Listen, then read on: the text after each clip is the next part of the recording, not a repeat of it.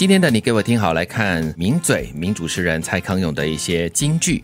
贫穷当然会限制我们的想象力，不过有了一些钱之后，想象力往往会被限制的更惨。稍有一点任性的事都不敢想了，因为会渐渐忘记钱是工具，不是目的。很多人的双眼就是被金钱给蒙蔽了。嗯，被金钱所左右了你一些想法跟你一些动作。嗯，有时候会失焦啊，又或者就是说你原来的目的啊，嗯，被转移了。本来是为了某件事情而做的，但是因为被这个花花绿绿的钞票给吸引住了，以致变成了你的目的。他说的这句话其实还蛮真实的，就是常常就会说贫穷会限制了我们的所谓的想象力，很多东西都不敢去想，因为是没有钱嘛，所以改变不了一些事。实了，但是有了钱过后呢，往往就会因为这个钱的关系哦，给自己设了很多限制，然后呢就没有办法更好的发挥你的想象力了。有时候，对，是两种程度的不敢想。贫穷的时候，你觉得还是不要想那么多，先努力赚钱，因为你想再多，可能你也没有办法去达至，因为你需要一些，比如说要做生意，对，要买一样东西，它需要资本。但是有了钱之后呢，因为会有得失的权衡，嗯，因为你怕失去，对，一旦有了得失心了过后，你就会患得患失了。嗯，这个时候想做又不敢做，之前是想做没能力做，很矛盾哈。是，的那怎么在有钱和没有钱之间取得一个比较好的平衡呢？嗯，又是回到心态吗？对，我觉得还是心态。就是你可以是一个一个暂时呃还没有一定的经济能力的人，但是你的想象力、你的心态是积极的，你会很勇敢的去想象。可是你不会只限于想象，因为如果把这个钱。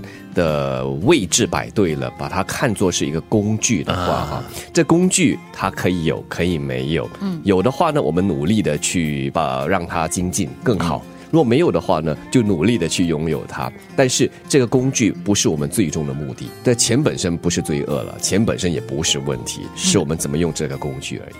聊别人的八卦很有趣，但如果你老是跟我聊别人的八卦，我会觉得你对我根本不感兴趣。而且你对自己也根本不感兴趣。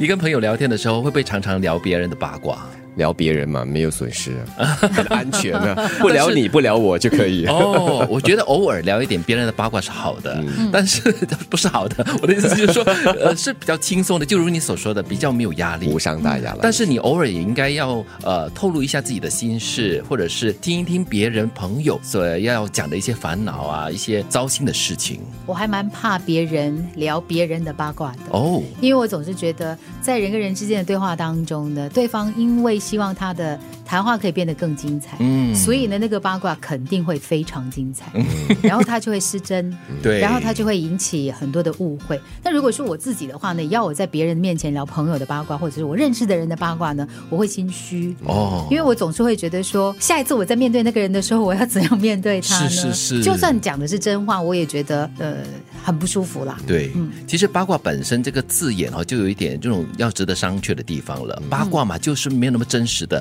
很多时候都是加油添醋的。嗯，八卦就是他的不对，他的不好嘛。是，如果是朋友的一些趣闻。